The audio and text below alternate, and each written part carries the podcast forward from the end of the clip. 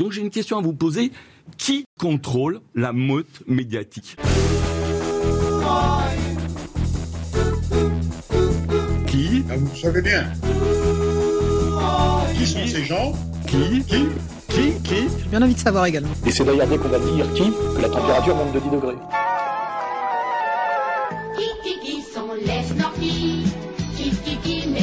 N'y a pas assez d'eux, il faut nous dire de quoi il y a trop. Qui Ben, C'est la communauté que vous connaissez bien. Je vous demande de vous arrêter. Qui a le droit? Qui a le droit? Qui a le droit de faire ça? C'est parti mon kiki Bienvenue pour cette nouvelle et 17e édition de C'est parti mon kiki, l'émission des pronoms interdits et des développements debout. L'actualité aujourd'hui nous requiert. Ce qu'il est convenu d'appeler le conflit israélo-palestinien a connu ce samedi un tournant avec l'attaque du Hamas sur le sud d'Israël. Pour en décrypter les origines, les enjeux réels et en dessiner les lignes de fuite, nous accueillons Alain Soral, président d'Égalité et Réconciliation, écrivain, essayiste, auteur de Comprendre l'époque, pourquoi l'égalité, et Youssef Indy, géopolitologue, contributeur régulier des sites ER et Strategica, auteur d'un ouvrage publié récemment, La guerre des États-Unis contre l'Europe et l'avenir de l'État. En guise de préambule, messieurs, une mise au point historique s'impose. Qu'est-ce qu'Israël? Sa nature profonde et ses racines mythiques et historiques. Alain Soral Oui, moi je vais commencer par, euh, je dirais, une punchline. hein. Euh, je pense que Youssef pourra rentrer plus dans la précision.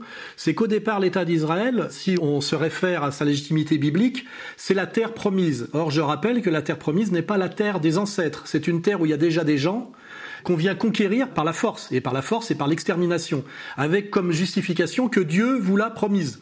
Donc en fait, on voit bien que même si on va chercher la légitimité de l'Israël aujourd'hui dans l'Israël biblique, il y a une continuité dans l'état d'esprit, c'est cette idée de prendre la terre à d'autres gens. À aucun moment, au niveau de l'origine, on ne peut dire que c'est la terre des ancêtres, qui est quand même un peu la, la l'idée universelle de ce qui légitime une possession de terre. En général, une terre appartient à un peuple, à une, une tribu, à ce qu'on veut, parce que ses ancêtres la possédaient déjà. hein. c'est l'idée de la filiation et de l'héritage. Or, il y a quelque chose d'ontologique dans le judaïsme et dans le sionisme qui nous explique aussi aujourd'hui, c'est que dès le départ, on n'est pas dans la terre des ancêtres, mais dans la terre promise. Et c'est tellement rentré dans l'esprit la terre promise comme, euh, tu sais, comme les énergies fossiles, qu'on réfléchit plus à ce que ça veut dire radicalement. Et là, j'invite notre camarade Youssef à, creuser le sujet.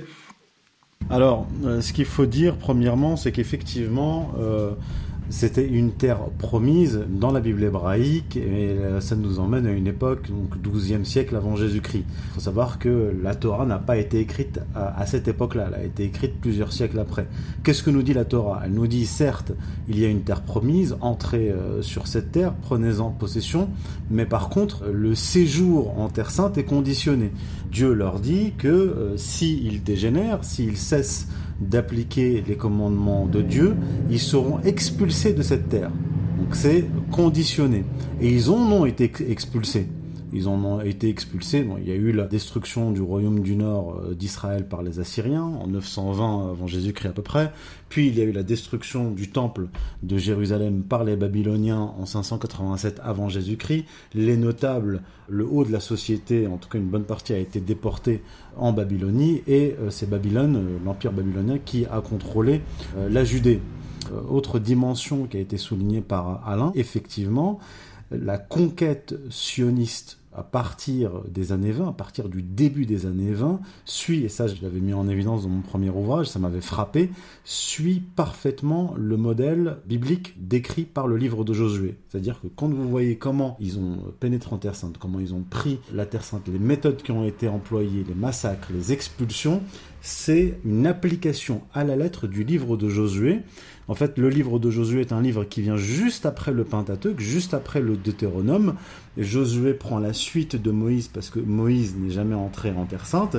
Et c'est Josué qui a pour mission de faire entrer le peuple hébreu en Terre Sainte et d'exterminer. Yahvé parle à Josué et il lui dit tu euh, feras passer toutes les villes par le fil de l'épée, tu ne laisseras euh, nulle âme qui vive, hommes, femmes, enfants, même le bétail. Donc tout doit être euh, exterminé. Donc les Amoréens, les Cananéens, tout ça doit être exterminé. Donc c'est un projet d'épuration ethnique et de grand remplacement. Et, ce qui se passe depuis un siècle en Terre Sainte, en terre de Palestine, depuis la création du foyer national juif, puis la création de l'État d'Israël, c'est précisément cela. Et là, c'est même pas moi qui le dis. Euh, Moshe Dayan, qui a été ministre de la Défense de l'État d'Israël, dit clairement, il dit, vous ne trouvez même plus les villages arabes que l'on avait trouvés lors de la conquête. Il dit, je ne peux pas vous en vouloir, puisque nous les avons fait disparaître, ces villages, et nous les avons même fait euh, supprimer des manuels d'histoire. On peut dire donc que les livres historiques de la Bible, les juges, les rois, etc., qui livrent cet exemple, ce mode d'emploi de la conquête d'un territoire, paradoxalement, leur historicité est mise en doute. C'est-à-dire, ils donnent un mode d'emploi politique, mais eux-mêmes ont des racines historiques euh, euh, ténues. Ce que, ce que je veux faire comprendre pour- avant de rebondir, c'est que la grande différence qu'il y a entre les deux grands récits qui fondent notre Occident, c'est-à-dire les textes grecs et les textes euh, juifs, on va dire l'Iliade et l'Odyssée d'un côté et la Bible de l'autre, c'est que l'Iliade et l'Odyssée c'est admis comme des textes mythiques. C'est-à-dire que c'est euh, un roman, on va dire un roman d'une civilisation, mais qui admet être de la mythologie. Or, euh, dans le judaïsme, il y a une confusion volontaire entre la réalité historique et le mythique. Et les juifs, on va dire soit non cultivés, soit sionistes, soit un peu, euh, un peu calculateurs, essayent de nous faire croire en permanence que c'est une réalité historique avérée. Alors qu'en fait, même les Israéliens de gauche aujourd'hui reconnaissent que c'est un texte mythologique, qui d'ailleurs est beaucoup plus un projet politique qui doit se comprendre comme un projet d'avenir plutôt que le récit d'un passé réel. C'est plutôt ça. Alors, si on veut rentrer dans, la précision, je dirais qu'il y a les deux. En fait, euh, dans la Bible hébraïque, il y a un récit historique, puisqu'il y a des faits historiques qui sont rapportés, euh, même précédents de plusieurs siècles, le royaume d'Israël, qui correspond à une réalité historique. Par exemple, le déplacement des populations sémites de la Mésopotamie à Canaan, ça correspond à un parcours réel, en 1800 avant, Jésus-Christ et vous avez une dimension mythique qui est accolée. Je vais vous donner un exemple, parce qu'on sinon euh, on va s'éparpiller. Le royaume d'Israël du Nil à l'Euphrate. Donc le royaume d'Israël a existé, mais il ne s'est jamais étendu sur de telles dimensions. En fait, ce territoire-là, dominé du Nil à l'Euphrate, il n'a pas été dominé donc par le royaume d'Israël, mais par le royaume d'Assyrie. Donc il y a un décalque même d'une histoire étrangère que se sont appropriés les scribes lévites. Donc il y a bien une réalité d'un empire dominant assyrien, mais euh, ça ne correspond pas à la réalité du royaume d'Israël. Donc c'est les deux, et c'est pour ça qu'il y a beaucoup de confusion. Et le danger, c'est quand on fait de ce texte qui est à la fois historique et mythique, euh, non seulement une réalité, mais en plus de ça, une réalité historique sacralisée et un projet politique, effectivement. Parce que dans la Bible hébraïque, vous avez une histoire, euh, vous avez une dimension historique, vous avez une dimension mythique et vous avez un projet eschatologique. Si vous lisez par exemple les textes les plus tardifs de la Bible hébraïque, notamment ce qu'on appelle le Deutéronome et le Deutéro-Ésaïe, le Deutéronome c'est le cinquième livre de la Torah, le Deutéro-Ésaïe c'est la partie qui n'a pas été rédigée par le prophète Ésaïe, mais qui a été rédigée par les prêtres scribes, peut-être Esdras, à la période perse. Et dans cette partie-là, il y a un projet eschatologique de domination. C'est là que vous trouvez par exemple des passages comme euh, si tu écoutes les lois de Yahvé, ton Dieu, tu seras toujours à la tête et pas à la queue. Vous prêterez à de nombreuses nations et vous n'emprunterez pas. Dans le Deutéro Ésaïe, les peuples du dehors seront vos laboureurs et vos vignerons. Vous sucerez le lait des nations, les richesses des nations vous parviendront, etc. En fait, tout cela a été rédigé à une époque très précise, la période perse, qui suit la période d'exil à Babylone, où les Judéens, notamment les commerçants, etc., ont appris le métier de la banque, donc d'où, le projet de domination par l'usure, et où ils se sont appropriés une histoire qui n'était pas la leur, c'est-à-dire une histoire impériale assyrienne babylonienne, et qui devient un projet eschatologique extrêmement dangereux. Après cela, on en vient à la dispersion du peuple hébreu, la diaspora. Qu'est-ce que l'on peut dire de la présence, du reliquat de présence du peuple hébreu pendant cette période très longue, après la destruction euh, du temple par les armées romaines? Déjà rappeler que la dispersion est de la volonté, par exemple, de Titus, donc c'est une réalité historique, mais il y a aussi l'acceptation du juif euh, jeté en diaspora comme punition par leur Dieu pour non-respect de la loi. C'est important, c'est qu'il y a toujours à la fois C'est toute l'ambiguïté d'ailleurs qui fait qu'on est passé, je dirais, de Holocauste à Shoah comme terme. Parce que dans l'Holocauste, il y a châtiment mérité voulu par Dieu. Et là, ça veut dire qu'en gros, à travers, par exemple, la Shoah, tel qu'on l'appelle maintenant, ça serait Dieu qui punirait les Juifs pour leur déviation assimilationniste. Ils auraient voulu s'assimiler. Donc il y a toujours euh, quelque chose de très ambigu et qu'il faut euh, effectivement bricoler selon les, le, le moment historique. Mais normalement, ce qui nous amène à l'ambiguïté de l'Israël aujourd'hui qui se fonde sur soi-disant du religieux, c'est que normalement, un, euh, les Juifs ont été jetés en diaspora par leur Dieu pour être punis de ne pas respecter la loi, parce que c'est toujours ça. Hein. Il y a la loi, elle est difficile, c'est ce qui leur donne l'élection. Ils ont tendance à chuter toujours dans le non-respect de la loi, l'adoration du veau d'or, je sais pas trop quoi, et Dieu les punit douloureusement. C'est-à-dire que c'est quand même un Dieu qui punit un peuple qu'il a choisi et qui est rarement à la hauteur de son élection. c'est un peu ça qu'on découvre. C'est d'ailleurs euh, passionnant. Mais euh, normalement, ça pose le problème de la légitimité religieuse de l'Israël aujourd'hui, où aujourd'hui, en gros, le pouvoir sioniste a renoncé à dire que c'était un État laïque. Euh, ils sont retournés aujourd'hui, les élites Israël, comme légitimation à l'accomplissement du projet biblique. Or donc, ils sont retournés à une justification religieuse de leur État, ce qui est d'ailleurs les seuls dans le monde moderne qui prétendent exister dans le politique moderne par du religieux. C'est très étrange. Seule démocratie du Moyen-Orient qui est en fait une théocratie, c'est assez compliqué. Mais là, c'est là où on peut les mettre face aux rabbins antisionistes. C'est que normalement, euh, euh Youssef euh, sans doute pourra le préciser, c'est que si on lit, si on est fidèle à la religion juive avant son, je dirais, une espèce de bifurcation bizarre à la fin du 19e siècle, en gros, c'est que normalement, ils n'ont pas le droit de revenir dans l'Israël euh, euh, sacré tant que le Messie ne sera pas revenu, parce que c'est après le retour du Messie qu'ils auront le droit d'y retourner. Donc aujourd'hui, on peut dire que d'un point de vue biblique strict, ils sont tous hérétiques, quoi. Oui, alors euh, je peux confirmer, on va pas revenir sur les différents exils parce que ça nous mènerait trop loin. Il y a eu la destruction du royaume d'Israël par les Assyriens. D'ailleurs, ils ont été assimilés.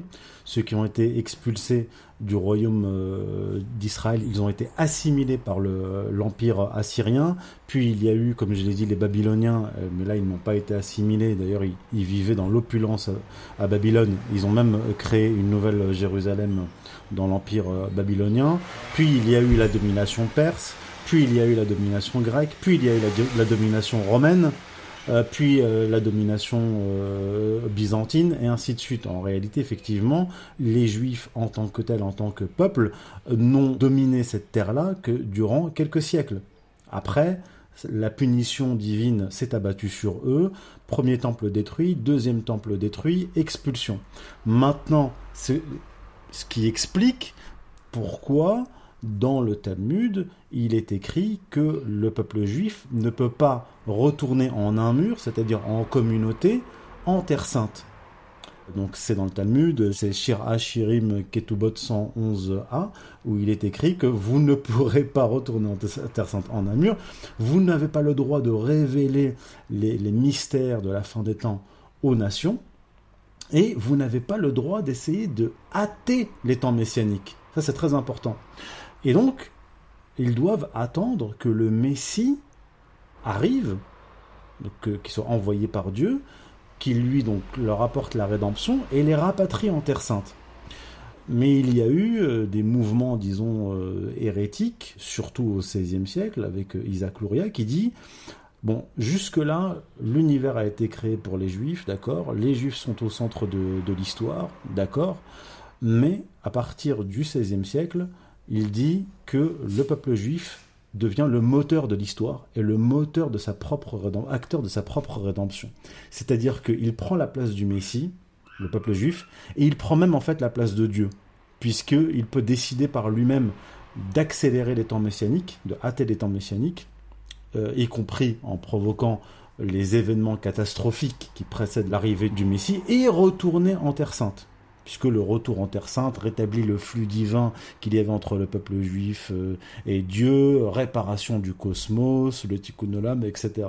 Et en fait, le projectionniste tel qu'il a été appliqué à la fin du 19e siècle, début du 20e siècle, est une laïcisation d'un projet religieux qui lui-même est en contradiction avec l'orthodoxie juive. Donc c'est très compliqué. C'est violation du Talmud, de la loi du Talmud, puis sécularisation de ce projet messianique en violation de l'interdit talmudique. Et d'ailleurs, les premiers euh, grands sionistes, comme Ben Gurion, sont des socialistes. Mais Ben Gurion disait lui-même, le socialisme n'est que le marchepied de l'accomplissement de notre projet sioniste. Alain Oui, pour rebondir, enfin euh, avancer, parce que c'est passionnant. N'oublions pas que euh, au début du mouvement sioniste, qui correspond au nationalisme du 19e siècle, hein, la, la, grande question nationale, les sionistes, mention pro Herzl, au départ, veulent couper cette idée de nation juive de tout antécédent religieux en choisissant une autre terre que la terre, euh, on va dire, sacrée de Palestine. Il y a le projet Ouganda, il y a le projet Madagascar, etc. Et le problème à un moment donné, c'est que Herzl se fait très vite évacuer, je crois, de la direction du sionisme. On a dès le deuxième congrès de Bâle, c'est une direction religieuse qui ne dit pas son nom qui reprend la suite. Je rentre pas dans, trop dans les détails. Et là, d'un seul coup, il recouple ce projet nationaliste qui s'inscrit tout à fait dans les questions nationales de la fin du IXe siècle, hein, avec des éclatements d'empire qui, qui sont déjà programmés. On aurait pu comprendre ça. Les Juifs veulent aussi une nation comme les autres. Ils vont se trouver une terre où il y a personne. Et d'un seul coup, ce projet laïque, se voit capté par des gens qui, eux, remettent le projet religieux et donc désignent le seul lieu possible comme la Palestine, c'est-à-dire la terre sacrée. Et c'est là que les problèmes commencent. Parce que les gens qui disent le, le sionisme est un nationalisme, on est un peu sur la ligne Zemmour, c'est un nationalisme très différent des autres parce qu'il est nationaliste pour eux et antinationaliste pour tous les autres. C'est très ambigu. Et une fois de plus, effectivement, il y a à chaque fois des bifurcations. C'est-à-dire que si le sionisme, c'est oui les juifs pour échapper à des persécutions et même sortir de la question qu'avaient montré du doigt les antisémites du 19e siècle, c'est-à-dire à la un antisémite de type Drummond devait logiquement être sioniste. D'ailleurs, il est financé par les frères Perrer, on se rend compte, pour favoriser le sionisme d'une certaine manière en activant l'antisémitisme. Parce qu'en fait, au départ, les juifs diasporiques qui sont heureux, comme dit en France, c'est-à-dire qui ont intégré la bourgeoisie, les bourgeoisies nationales, où il n'y a pas encore des questions d'antisémitisme comme à partir des années 20-30, sont contre le sionisme, ils voient pas l'intérêt d'aller quitter le pays. On a des juifs français, des juifs allemands, etc. Et au début, on a un gros problème, c'est que l'immense majorité des juifs n'adhèrent pas au projet sioniste, qu'ils trouvent un peu fou. Et à la limite, euh, la reconnexion religieuse est peut-être sans doute pour les amener par la religion à, à, y adhérer, parce que sinon ça ne marchait pas du tout. Je laisse Youssef euh, préciser tout ça. Non, non, mais euh, là-dessus, euh, j'ai rien à redire. Mais ce qu'il faut dire par contre, c'est que le tournant religieux dans l'histoire de l'Israël contemporain, c'est 1967. C'est la guerre des six jours. C'est-à-dire que jusqu'à la guerre des six jours, la majorité des rabbins à travers le monde étaient antisionistes. Pourquoi? Parce que il fallait attendre l'arrivée du Messie pour retourner en Terre Sainte. C'est pour ça que les rabbins, les religieux, n'adhéraient pas à ce projet. Mais la guerre de 68 et la conquête notamment de Jérusalem et d'un certain nombre de, de, lieux saints du point de vue du judaïsme a été considérée comme une sorte de miracle. C'était une sorte de miracle politique, miracle géopolitique, et les verrous de l'interdiction talmudique ont sauté à ce moment-là. Et le tournant religieux d'Israël commence véritablement en 67. Et à partir de 67, les gouvernements successifs israéliens vont se radicaliser, être de plus en plus religieux. Et même ceux qui sont laïcs ou athées, quelqu'un comme Ariel Sharon, dans un entretien, on entend Ariel Sharon qui dit, lors d'une guerre qu'il a menée, je suis allé demander conseil au grand rabbin Schneerson, euh, grand rabbin Lubavitch, pour prendre des conseils militaires. Donc il ne faut pas aussi oublier la dimension religieuse sécularisée, qui est très importante dans la tradition juive. Moi, ce que je dis, c'est que dès lors qu'on choisit, dès lors qu'on choisit la Palestine plutôt qu'une autre terre, on est obligé de tomber dans le religieux. C'est fatal parce que là, il y a Jérusalem, l'année prochaine, l'année prochaine à Jérusalem. Si c'était fait, euh, je sais pas, comme d'ailleurs ils y ont pensé parfois euh, dans l'extrême sud de l'Amérique du Sud, par exemple, des endroits. Euh, et d'ailleurs, ils y pensent encore aujourd'hui, l'air de rien, de trouver un deuxième Israël au cas où ça foirerait. On peut même parler de l'Ukraine à ce niveau-là. Hein. C'est que dès lors qu'on est passé d'un projet nationaliste coupé de cette origine biblique est Jérusalem avec toute sa symbolique religieuse, il y avait une pente fatale vers le religieux. C'est ça que je veux dire. Et effectivement, ça a été validé, je dirais pratiquement officiellement, par la guerre des six jours. Le 6 est un symbole très important d'ailleurs. Mais avant, c'était un peu, euh, si on prend Sheikh Vazman ou, Ben Gourion, c'est du religieux caché en réalité, parce que eux se présentent comme des laïcs et des socialistes, et ils sont déjà profondément dans du biblique, mais ils peuvent pas le vendre à la terre entière, parce qu'on est dans un climat global de décolonisation, de déreligiosisation, même d'ailleurs dans les pays arabes, où il y a plutôt les mouvements laïcs, les mouvements nationalistes, bassistes, etc. Donc en fait, je dirais qu'ils avancent masqués, on va dire, de la déclaration Balfour à la guerre des six jours. Et la guerre des six jours, y vont plein pot. Et aujourd'hui, on est dans le délire total hein, euh, de ce point de vue-là. Et c'est ce qui est incroyable, c'est ce paradoxe entre cette laïcisation forcée, notamment de tout le, christianisme, et même la menace qu'on fait porter sur l'islam à travers d'ailleurs le, truc de, de dire que c'est des islamistes, et en même temps, ces Israéliens, eux, interdisant la légitimité religieuse aux autres, sont en plein dedans. C'est ça qui est quand même, une fois de plus, un énorme paradoxe. On est dans des paradoxes euh, qui s'empilent comme des poupées russes. Peut-être, messieurs, pouvons-nous revenir sur le moment clé de la colonisation, du début de la colonisation euh, de la Palestine par euh, ceux qui seront plus tard les Israéliens, euh, le moment Balfour? Moi, j'ai une petite histoire qui est d'ailleurs qui, est discutée encore aujourd'hui. C'est que la déclaration Balfour, effectivement, c'est un truc étrange où les Anglais, et c'est une lettre à Balfour, s'engageraient à aider les Juifs à mettre en place leur foyer. C'est ça, au début, c'est un foyer juif en Palestine, qui est d'ailleurs au début un projet bancaire d'achat de territoire qui s'appuie sur l'effondrement déjà annoncé de l'Empire turc. Parce qu'en fait, c'est les Turcs qui tiennent la Palestine. hein. La, Palestine nationaliste est exactement comme la nation algérienne, est une conséquence de l'histoire. hein. Les Palestiniens sont devenus une nation parce qu'ils ont résisté à, une oppression. Avant, c'est pour ça d'ailleurs qu'on leur conteste leur idée de nation palestinienne, ils étaient, on va dire, des obligés de l'Empire turc. Fais toujours simple et carré, mais c'est à peu près ça. Et la déclaration Balfour, certains, et ça m'a intéressé comme sujet, disent que c'est l'origine et le départ de l'antisémitisme allemand.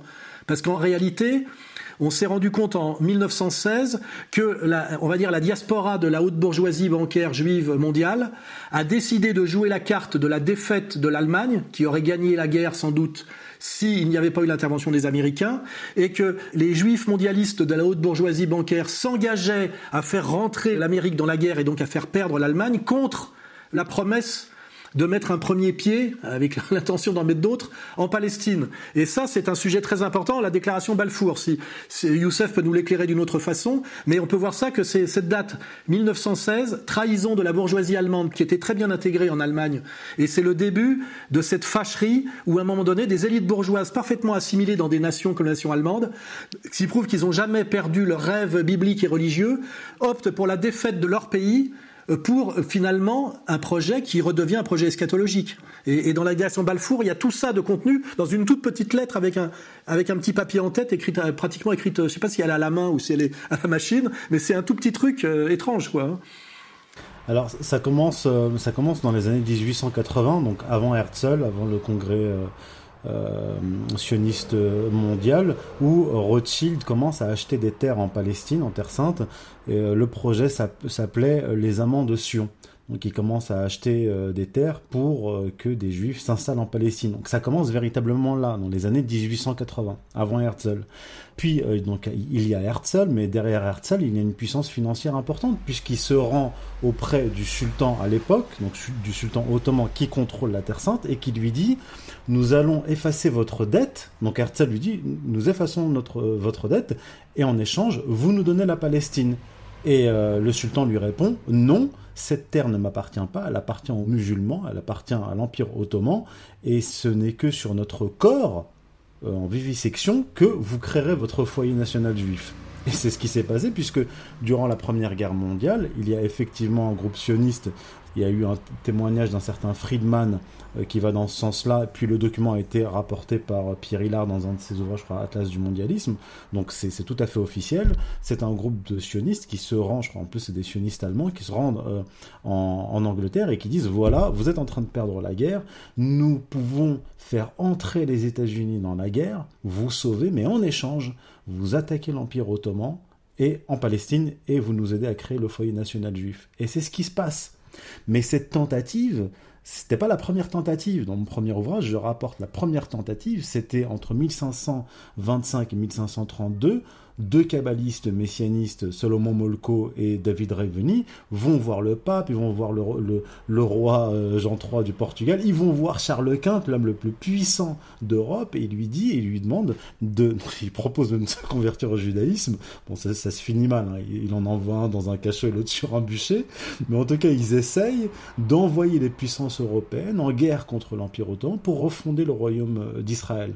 Donc on revient à la Première Guerre mondiale, effectivement, il y a la déclaration Balfour, je crois que c'est novembre 1917, et l'entrée officielle des États-Unis dans la Seconde Guerre mondiale, c'est le 2 avril 1917, donc quelques mois, quelques mois avant. Bref, et donc ça paraît étrange si on ne connaît pas cette histoire-là. Effectivement, il y a un lien entre Rothschild et le projet de refondation du royaume d'Israël, mais il faut préciser que les riches juifs, eux, achètent des terres hein, et envoient des riches pauvres. Ils n'y vont pas eux-mêmes. Euh, Bernard-Henri Lévy n'y va pas. Georges Soros n'y va pas. Enfin, aucun grand juif puissant dans le monde occidental ne vint s'installer là-bas. Par contre, il pousse les pauvres juifs à, à s'y installer. Alain Soral? Oui, avant d'oublier, parce que évidemment, il faut bien traiter le sujet. Il y avait évidemment de tout temps des Juifs en Palestine, mais après, il faut dire combien ils étaient, par exemple, avant euh, cette volonté de colonisation par de l'achat de terre et d'envoyer des pauvres. Et ça, je connais pas bien le chiffre. Je crois d'ailleurs que c'est 40 000 maximum. Mais en fait, il y a eu de tout temps une communauté juive en Palestine qui vivait en très bonne intelligence avec les chrétiens et les musulmans et qui n'était d'ailleurs pas sioniste. Donc on peut parler d'une continuité de la présence juive euh, sur ce territoire, mais si Youssef connaît mieux le sujet que moi, c'est combien de personnes en, de, de, façon un peu stable? C'est, c'est, j'ai pas le chiffre exact, mais c'est quelques dizaines de milliers de ouais, Moi je dis 40 000, hein, mais bon après. Mais, mais j'ajouterais, j'ajouterais que dans les débuts de la colonisation, donc en fait en 1918, on commence déjà à avoir des colons juifs qui s'installent là-bas, avant la création officielle du feuille national juif. Les Palestiniens accueillants acceptent ces juifs euh, euh, réfugiés parce qu'en fait ils sont censés venir d'Europe, etc. suite à des, à des persécutions et à cause de, de l'antisémitisme. Mais à un moment donné, dès le début des années 20, dans cette période-là, vous avez des confrontations entre les juifs locaux les véritables juifs de Palestine et les juifs qui viennent de l'extérieur et les juifs d'importation. Et vous avez aussi un début d'organisation des Palestiniens, l'association islamo-chrétienne des Palestiniens euh, chrétiens et musulmans qui s'organisent pour s'opposer à cette future colonisation qu'ils voient venir. Et ça s'est confirmé par l'histoire. Et il faut parler également des organisations terroristes, euh, juives terroristes, qui sont très actives et dont le rôle est de chasser les Palestiniens et de leur prendre leurs terres. Et avant que j'oublie, ces organisations terroristes s'appellent la Haganah, et la Haganah va donner naissance à, l'Irgun, et l'Haganah et l'Irgun vont fonder Tsahal. En fait, Tsahal, c'est ontologiquement la, la, fusion de deux organisations terroristes, l'Irgun et l'Haganah. Voilà, ça fallait le dire. Alain, sur la fondation de l'État d'Israël et le lien avec les organisations terroristes peut-être? Bah déjà, il faut dire que dans un premier temps, ce foyer juif en Palestine, qui n'est pas encore Israël, est protégé et aidé par l'Empire anglais. On est passé, en fait, de l'Empire ottoman à l'Empire anglais. Et à un moment donné, les Anglais veulent bien qu'il y ait un foyer juif en Palestine, mais voient, comme De Gaulle plus tard, et comme tout le monde honnêtement, que cet État israélien au milieu de terres arabes et musulmanes, si en plus les types sont majoritairement des blancs, de, des russo-polonais qui sont des Européens, ça va forcément créer un chaos. Et c'est d'ailleurs le discours, si on l'écoute en entier, de novembre 67 de De Gaulle, qui dit halte là parce qu'on va créer du chaos pour les 50 prochaines années. Hein. Il est prophète et c'est une évidence. Et on est en plein dedans. C'est bien sûr à rappeler. Ce qui veut dire aussi que si on veut balancer des punchlines précises, l'État d'Israël est ontologiquement un État terroriste. Au départ, ils se sont, d'ailleurs, ils ont assassiné leurs protecteurs, c'est ça qui est dire, c'est-à-dire leurs propres protecteurs, ils les ont liquidés pour aller vers leur projet d'autonomie totale, on va dire. C'est d'abord Folk Bernadotte, qui était un protecteur des Juifs pendant la guerre, qu'ils assassinent alors que c'est un diplomate euh, suédois, je crois, enfin un pacifiste. Et puis après, il y a l'affaire de l'hôtel Camp David, c'est ça? King David. Ouais. King David, où ils mettent des bombes pour tuer en fait les soldats anglais qui contrôlent ça et qui sont plutôt pour eux des alliés. C'est-à-dire que non seulement l'État d'Israël est un État consubstantiellement terroriste, mais là si on veut faire un peu de projection par rapport à leurs protecteurs américains d'aujourd'hui, on pourra parler d'ailleurs de l'affaire du Liberty, c'est qu'ils finissent toujours par massacrer les gens qui les aident en cours du chemin. Ils se débarrassent. Hein, ils, se, se débarrassent pas seulement de leurs opposants, mais aussi de leurs alliés qui sont pas assez alliés ou pas assez soumis. Hein, C'est-à-dire qu'à un moment donné, ils font quand même, euh, c'est le grand remplacement et le grand ménage. Hein. Donc euh, les gens qui vous disent le Hamas c'est terroriste, bon évidemment c'est une stratégie politique évidente, c'est pour disqualifier la cause palestinienne en l'associant à l'apologie du terrorisme. Hein. Là, on pourra parler de pourquoi le Hamas plutôt que le FPLP et l'OLP, etc. Et là, de toute façon, Netanyahou, il est mouillé jusqu'à la chemise par ses déclarations officielles dans ce genre de choix stratégiques. Ce sera le chapitre d'après. Mais bien rappeler que euh, Israël est un État terroriste, donc euh, il n'a pas vraiment de, de leçons à donner. Et en plus, c'est un État terroriste qui ne persécute pas que ses opposants qui persécute aussi ses alliés, dont il fait des vassaux, puis des vassaux humiliés et qui liquide. Et donc on a vraiment là, on peut, je veux dire, avec ce sujet, ce qui est pratique, c'est que c'est la totale, c'est la totale, il y a tout. Juste une précision pour qu'on se rende compte de l'ampleur du, du phénomène terroriste. Donc les sionistes poussent les Britanniques à attaquer l'Empire ottoman pour créer le foyer national juif, puis ils veulent se débarrasser du mandataire et l'Irgun dont j'ai parlé organise un attentat donc euh, à, à l'hôtel King David donc euh, en, Palestine sous mandat britannique donc le 22 juillet 1946 et le détail intéressant c'est que ces terroristes de l'Irgun euh, mènent cet attentat contre les Britanniques, donc c'est contre le, le, les bureaux du mandataire britannique, et ils s'étaient déguisés en arabe pour le faire. C'est-à-dire que c'était déjà un attentat sous faux drapeau. Ça remonte à ce qu'on appelle les sicaires, hein, c'est l'origine. Parce que déjà, les, les juifs à l'époque romaine se déguisaient en autre chose pour attaquer les soldats romains, pour qu'on leur mette pas sur le dos. Le sicaire, et ce qu'on appelle l'attentat sous faux drapeau, est une vieille euh, tradition euh, juive. Et puis il faut pas oublier que ces terroristes de l'Irgun, qui sont les poseurs de bombes, et là c'est historique et officiel, sont devenus les futurs chefs d'État du jeune État israélien. C'est pas des types qui ont été condamnés ou marginalisés. Ils se retrouvent à la tête de l'État israélien. C'est-à-dire que le CV, le CV pour devenir chef d'État israélien dans le début d'Israël, c'est poseur de bombes et assassin de protecteurs anglais. Je veux dire, c'est pour ça qu'aujourd'hui, quand on voit la manière dont toutes les démocraties occidentales sont, comment dirais-je, au garde à vous devant l'État sioniste, c'est quand même la preuve d'une soumission très honteuse, parce qu'en fait, ils connaissent tous cette histoire. De même, après, on pourra parler du Liberty pour les Américains, c'est que c'est des gens qui se mettent au service du sionisme, alors que d'une manière directe ou indirecte, on pourrait parler de l'extrême droite française actuelle, ils sont systématiquement persécutés par eux directement ou indirectement à, à travers les mouvements antiracistes en France, etc. Donc c'est vraiment une soumission dont on sait historiquement qu'elle ne rapportera jamais rien, que l'humiliation et, et, la liquidation finale, qu'elle soit symbolique, politique ou réelle. C'est ça qui est tragique. C'est même pas un bon calcul. C'est déjà un calcul honteux, mais c'est en plus toujours un mauvais calcul depuis, je dirais, la nuit des temps. D'ailleurs, une précision, c'est que euh, Jabotinsky, qui est euh, fondateur des, euh, des, légions juives de la Mulcorp et en fait un des fondateurs des organisations terroristes sionistes, eh bien, son secrétaire particulier est le père de Benjamin Netanyahou. Donc il y a vraiment une filiation terroriste jusqu'aux dirigeants, dirigeants actuels. Et tu avais parlé là des, euh, des, des, actions terroristes contre, donc là on a parlé des, contre les Britanniques, mais aussi contre les Américains. Deux petites dates clés quand même. 1954, dont des agents israéliens font sauter plusieurs cibles de leurs alliés américains en Égypte, euh, dans le but de pousser les Américains contre les Égyptiens. Mais les Américains, de par la menace soviétique, euh, freine quand même, évite de rentrer euh, dans la danse.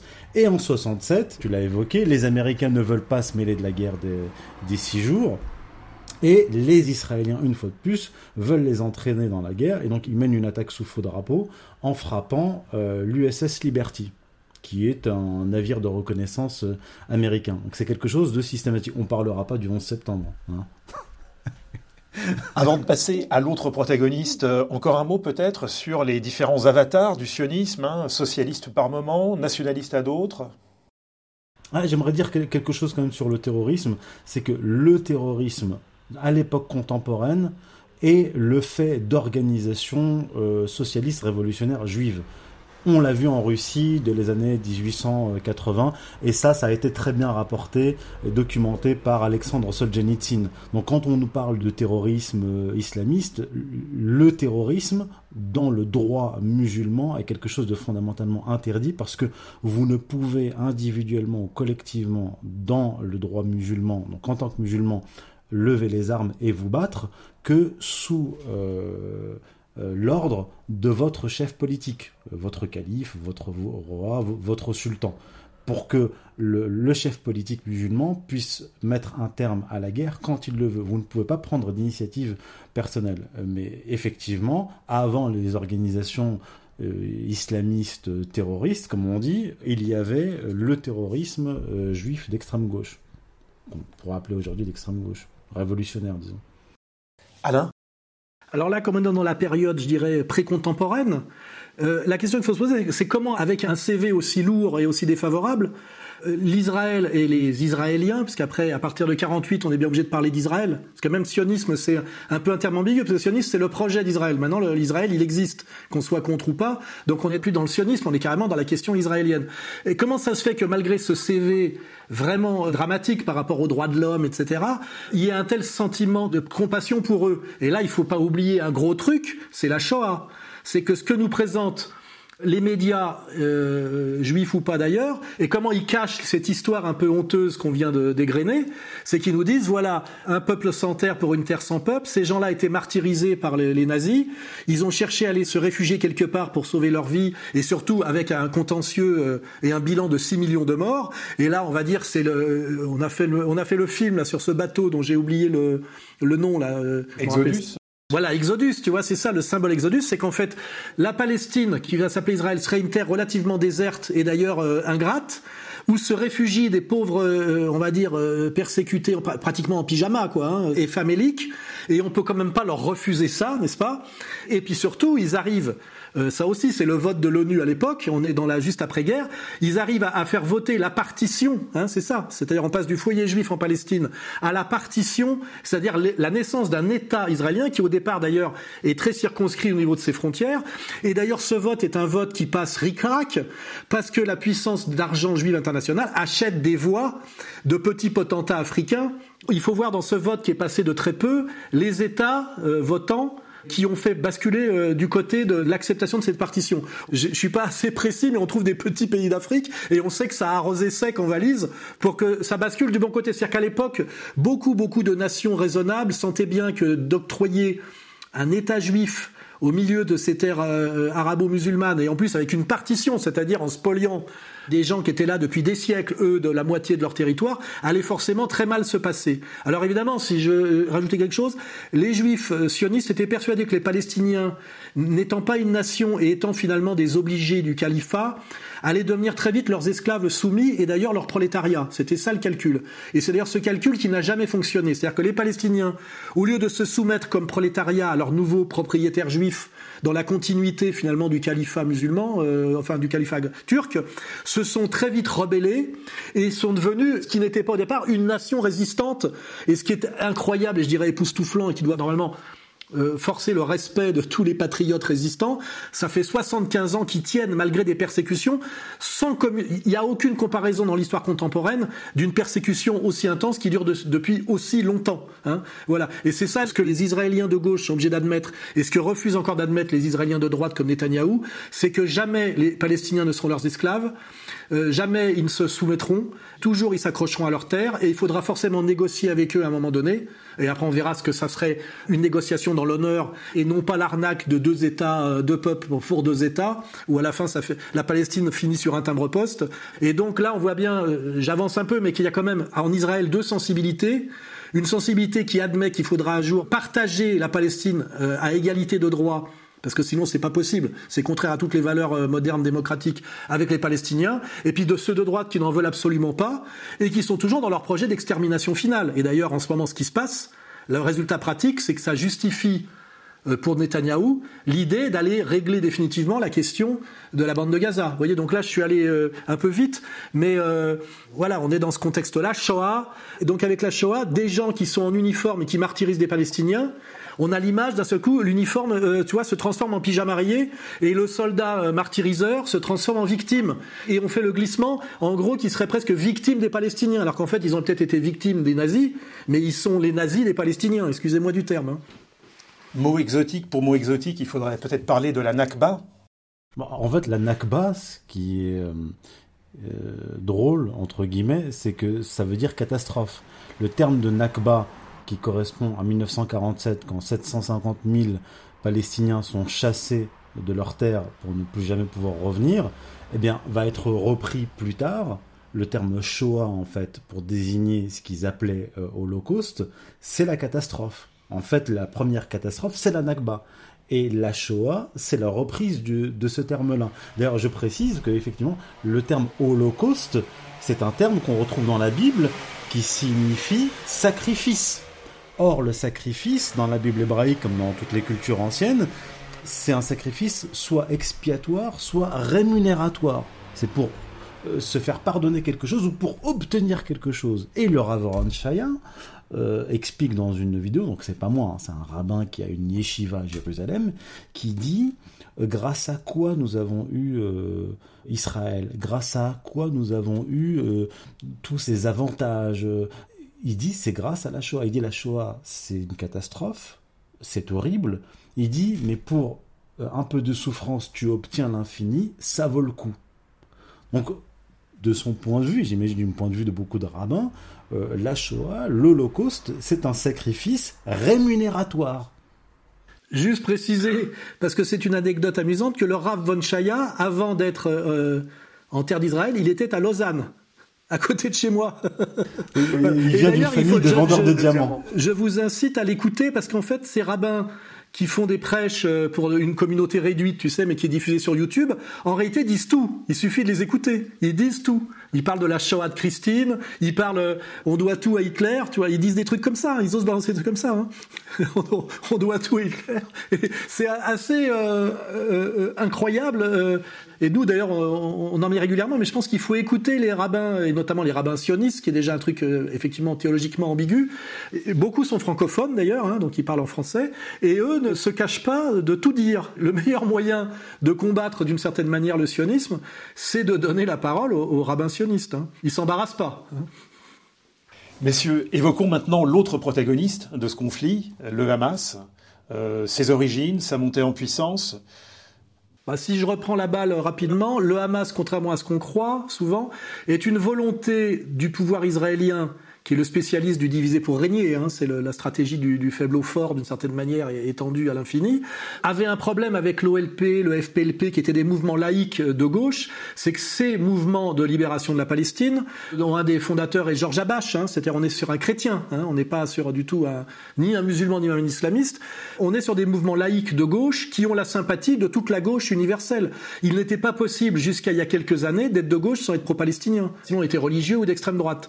Et je rappelle d'ailleurs que l'extrême droite française, qui était antisémite historiquement depuis Pétain, s'est convertie au sionisme par le général Moshe Dayan. C'est-à-dire qu'ils se sont extasiés, euh, je me rappelle dans minutes, puisque mon père y était abonné, sur la manière dont ces soldats en armes étaient capables de ratonner euh, comme Hitler n'aurait été incapable de le faire, en gros. C'est-à-dire qu'il y a eu un glissement de fascination d'une extrême droite qui était orpheline de la SS et du Troisième Reich, et d'un seul coup qui sont tombés amoureux de l'armée de Tzahal, de la guerre des six jours. Et d'ailleurs, euh, dans ce genre de type, on a Rebattet. Rebattet qui écrit Les Décombres, qui est le grand livre antisémite des années 40, eh ben tu le retrouves sioniste à la fin de sa vie. Et donc là, finalement, il y a une continuité dans cette extrême droite actuelle euh, qui se pâme sur Israël. Parce qu'en réalité, il se pâme toujours sur des armées violentes qui châtient violemment des peuples considérés comme inférieurs. Donc en fait, ils sont passés de l'amour du nazisme à l'amour du sionisme. Donc en fait, c'est assez logique, mais seulement il faudrait qu'ils osent l'assumer. Qu'est-ce qu'il y a? Quel est l'arrière-fond de leur engouement hein? Il y a ça. Et sinon, euh, pour revenir sur l'autre partie de la question, le Hamas au départ est une création, une sponsorisation très active du pouvoir israélien pour couper la cause palestinienne en deux. On voit bien d'ailleurs aujourd'hui que le Fatah c'est la Cisjordanie et le Hamas c'est Gaza, si je simplifie, pour qu'il y ait une opposition interne entre des laïcs socialistes très liés à l'extrême gauche internationale. Je rappelle, euh, un des grands acteurs de cette cause-là, euh, c'est le Vénézuélien Carlos. Tu vois, on est sur des types qui sont des anti, des internationalistes euh, anti-impérialistes, et la cause palestinienne fait partie du processus décolonial, anti-impérialiste, anti-américain, etc., avec des appuis d'ailleurs russes, etc. Et on peut même parler de Vergès, et en Suisse, pour ceux qui, qui aiment l'histoire suisse, du banquier genou. Et avec le Hamas, non seulement on a une division entre des musulmans euh, relativement radicaux, c'est évident, et des laïcs, mais aussi Israël favorise par tous les moyens la montée du Hamas et de faire tomber le et ou- oublier même le Fatah et plus personne vous parle de Yasser Arafat aujourd'hui qu'ils ont quand même euh, assassiné, empoisonné, hein, jusqu'au bout. Ils l'ont fait mourir. D'ailleurs, il est venu mourir à Villejuif. Hein, c'est quand même les Français ont fait leur part du travail. Euh, il était empoisonné. On, on, essaye de gommer cette histoire euh, de gauche et antiraciste et anticoloniale de la cause palestinienne pour ne garder qu'une finalement une création sponsorisée par Israël. Et Netanyahou s'en vante dans des discours. Hein. C'est d'ailleurs de faire de la cause palestinienne quelque chose d'islamiste radical pour couper euh, ce mouvement de résistance palestinienne des sympathies occidentales de gauche. Vous voyez? C'est pour ça qu'aujourd'hui, quand on voit euh, Poutou ou euh, Mélenchon rester sur une ligne à peu près traditionnelle de soutien à la cause palestinienne, eh ben qu'est-ce qu'on dit? Vous faites de l'apologie du terrorisme et, et vous euh, vous financez, enfin vous accompagnez le djihad. Et ça, c'est la ligne Zemmour, qui est un menteur professionnel, parce qu'en fait, ce Hamas est un mouvement beaucoup plus récent. Il a été favorisé par euh, par Israël. Au début, d'ailleurs, la moitié des combattants du Hamas étaient des agents israéliens, si je veux être un peu caricatural. Et c'est les Israéliens qui l'ont voulu, dans le but d'islamiser le conflit pour euh, essayer de couper la cause palestinienne de la sympathie naturelle de toutes les enfin de toutes les gauches occidentales, donc de tout le vrai esprit démocratique occidental. Et malheureusement, avec la lâcheté des politiques et la corruption des médias, ils y sont relativement arrivés parce qu'aujourd'hui, on entend pratiquement de, plus de voix à part les nôtres, celle de Poutou et à peine celle de Mélenchon, pour rappeler en fait que l'histoire palestinienne s'inscrit dans une lutte antiraciste, anticolonialiste et de gauche fondamentalement face à un mouvement qui lui est fasciste à tous les niveaux. Youssef, sur les origines du Hamas et puis son émancipation peut-être progressive? Alors, le, Hamas est une, euh, création des frères musulmans. Enfin, il est créé officiellement en 1987, mais déjà dans les années 70, vous avez en Palestine, notamment euh, à Gaza, disons une implantation des frères musulmans, comme en Égypte à l'époque de Hassan al-Banna. C'est-à-dire que vous avez euh, une organisation politique, sociale, qui vient en aide aux, aux, plus pauvres, qui crée des écoles, etc. Donc vous avez un écosystème frères musulmans qui précède la création du Hamas. En 1981, après l'assassinat de... Mais sur la forme, c'est aussi la méthode du Hezbollah, pour le coup. Oui, mais disons qu'il y a un modèle frère musulman qui va être repris effectivement par le Hezbollah, mais pas du tout avec le même esprit, parce que les frères musulmans, c'est une organisation qui est internationale, qui va être très vite utilisée par les Britanniques puis par les Américains pour déstabiliser des gouvernements, alors que le, Hezbollah est à l'origine une organisation de défense nationale, territoriale et nationale enracinée. Voilà. Alors, juste, ouais, juste, juste euh, pour rappeler quand même que cette ambiguïté sur les frères musulmans, c'est qu'effectivement, ces frères musulmans ont été beaucoup sponsorisés par les Anglais et les Américains pour lutter contre un mouvement qui était dominant dans les années 50-60, enfin dans l'immédiate après-guerre jusqu'en 70, qui est le nationalisme arabe, qui donne le nasserisme, le bassisme syrien, le bassisme irakien. Et donc, on favorise quand même ces mouvements islamistes avec une idée de Houma, etc., parce que aussi, dans un contexte un peu compliqué, c'est un, mo un moyen d'affaiblir sans être directement identifié comme un impérialiste, les anciens dominants anglais ou français et leurs successeurs américains. Mais en fait, on oppose à l'intérieur des mêmes pays la voix nationale, on va dire nassérienne ou bassiste, à la voix oumma euh, musulmane. Et il y a une ambiguïté ontologique chez les frères musulmans qu'on peut toujours les soupçonner d'avoir été soit les instruments, soit les idiots utiles, soit les agents, effectivement, de quelque chose qui n'est pas fondamentalement lié aux intérêts des peuples musulmans et du Moyen-Orient. Et on retrouve ça dans le Hamas d'une certaine manière, cette tâche euh, ontologique que au départ euh, il y a une manip voilà, qui est une manip euh, des ennemis, quoi. On est quand même dans ce truc-là. Hein vraiment, la, question du, Hamas est, est, assez complexe parce qu'effectivement, au départ, on laisse revenir des Palestiniens qui étudiaient en Égypte retourner à Gaza. Et ça, c'est euh, Sharon en 81 qui est ministre de la Défense qui les autorise à revenir à Gaza. Et ce sont eux, donc qui reviennent d'Égypte, qui fondent le Hamas. Et le Hamas est fondé en 1987. Et l'année suivante, 1988, l'OLP renonce officiellement au combat armé. Donc il y a une sorte de, de relais de l'OLP au Hamas. Mais ce que remarquent les Palestiniens, c'est qu'après les accords d'Oslo, 93, la vie des Palestiniens était censée s'améliorer. Or, pas du tout. C'est-à-dire que les accords d'Oslo ne vont pas assouplir les Israéliens, ils vont plutôt, les Israéliens, resserrer la vis, contrôle, enfermement, impossibilité de circuler, etc. Donc ça va donner une légitimité, euh, redonner une légitimité au combat armé, faire comprendre aux, Palestiniens que euh, la négociation, la paix euh, est impossible, en fait, avec, euh, avec une entité comme l'entité sioniste. Mais il y a aussi autre chose, c'est que le Hamas, certes, est frère musulman dès l'origine, mais la mention de frère musulman disparaît en 2017. Alors, il faut refaire quand même une petite histoire. C'est-à-dire que à partir des années 90, l'Iran commence à soutenir le Hamas. C'est-à-dire que l'Iran, au lieu de créer une organisation de résistance de toutes pièces, il y en a une qui existe. Certes, elle, est frère musulman, mais ils vont entreprendre d'essayer de l'influencer et le Hamas va accepter, il va être soutenu donc, dès les années 90 par l'Iran, il va aussi ensuite recevoir de l'argent du Qatar, etc. Mais en 2017, je termine juste là-dessus parce que c'est vraiment une date clé, au début du printemps arabe, le Hamas, la direction du Hamas, une partie de la direction, Khaled Meshal, trahit la Syrie alors qu'il est à Damas. Donc la, Syrie soutient activement le Hamas. Ils trahissent la Syrie puisqu'ils se mettent du côté, bien sûr, des frères musulmans et de la déstabilisation des pays arabes et de la déstabilisation de la Syrie. Donc il y a euh, un froid avec la Syrie et avec l'Iran jusqu'en 2017. Pourquoi? Parce qu'en 2017, le Qatar, qui finance le Hamas également, s'aligne sur l'Iran. Il s'aligne sur l'Iran parce que la guerre terroriste israélo-américaine et des pétromonarchies est perdue en Syrie avec l'intervention iranienne, avec l'intervention euh, euh, russe. Donc le Hamas est ramené dans le giron de la résistance d'Hamas, Hezbollah et Iran, grâce à l'intervention de l'Iran, de la Russie, qui détruisent des groupes terroristes.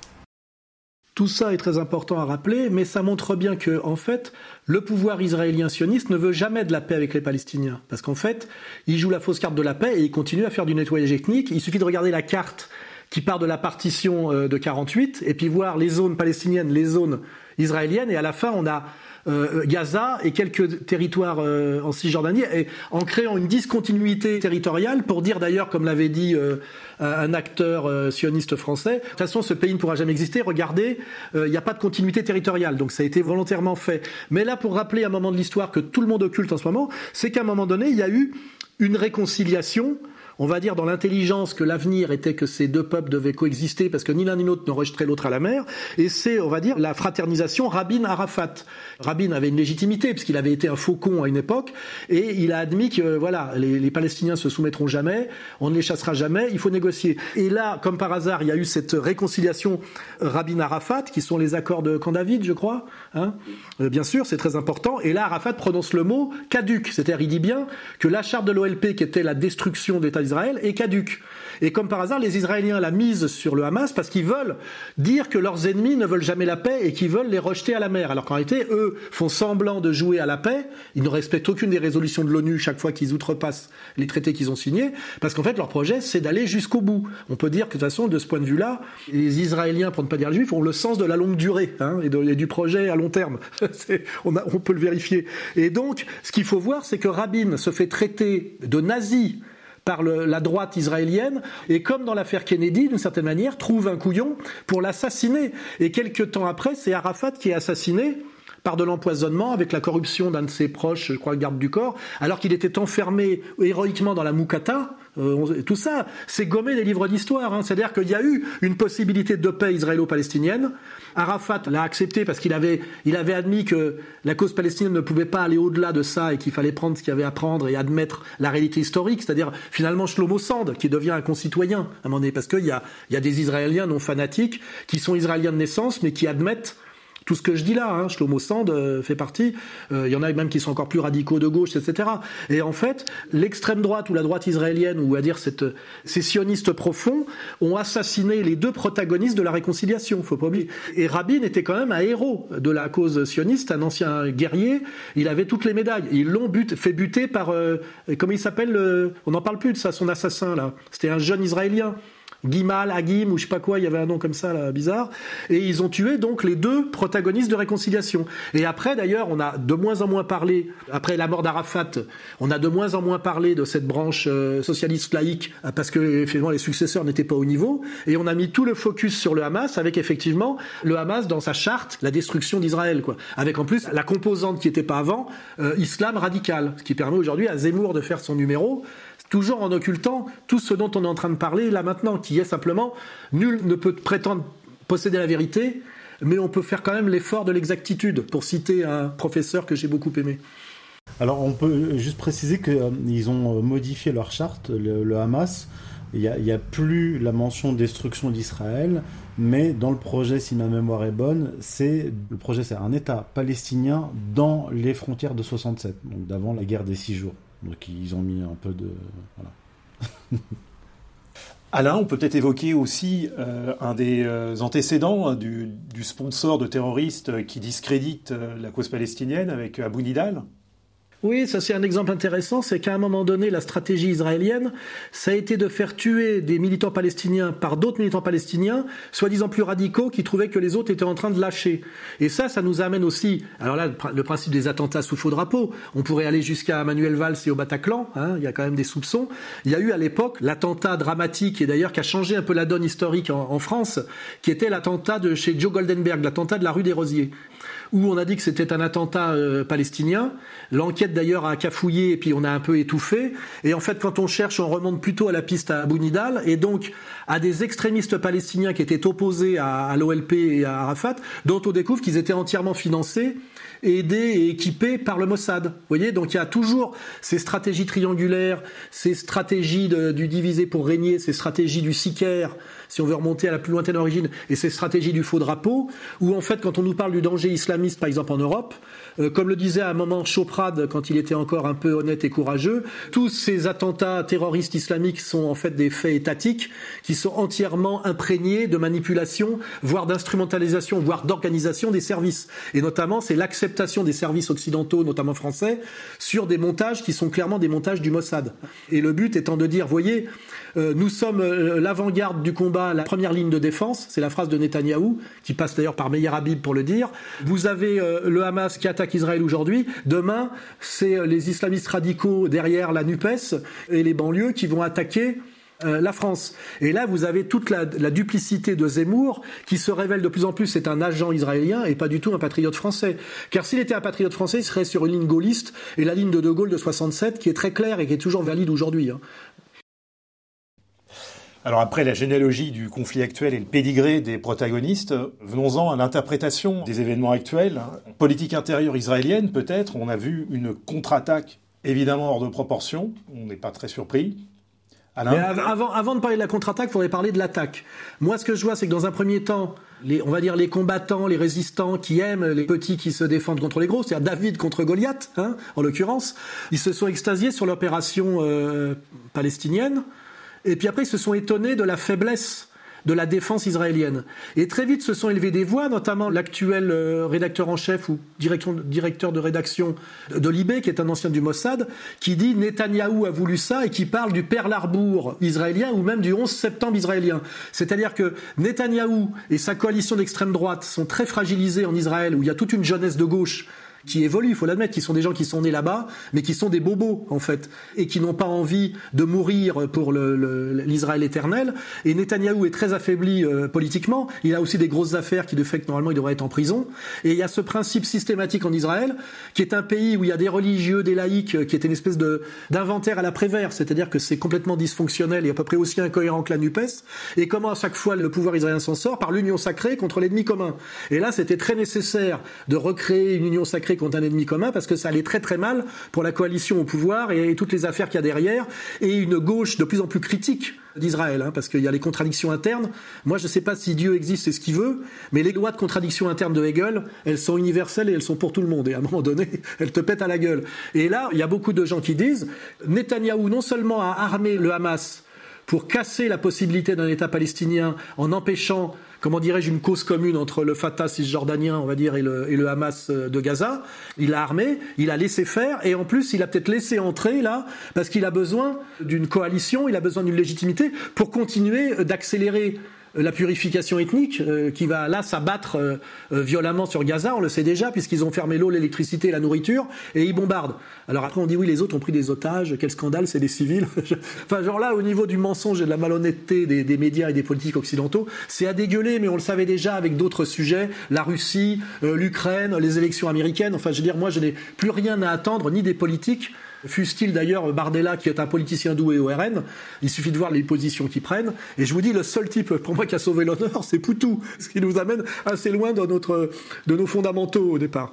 Donc, euh, euh, il y a beaucoup de gens aujourd'hui qui disent, faut peut-être pas trop s'extasier sur la performance de l'offensive palestinienne. Euh, Netanyahou l'a voulu et l'a laissé faire. Et ça vient de haut gradé à la retraite israélien. Ça vient pas de complotistes. Ça, je réponds déjà à nos spécialistes du complot là.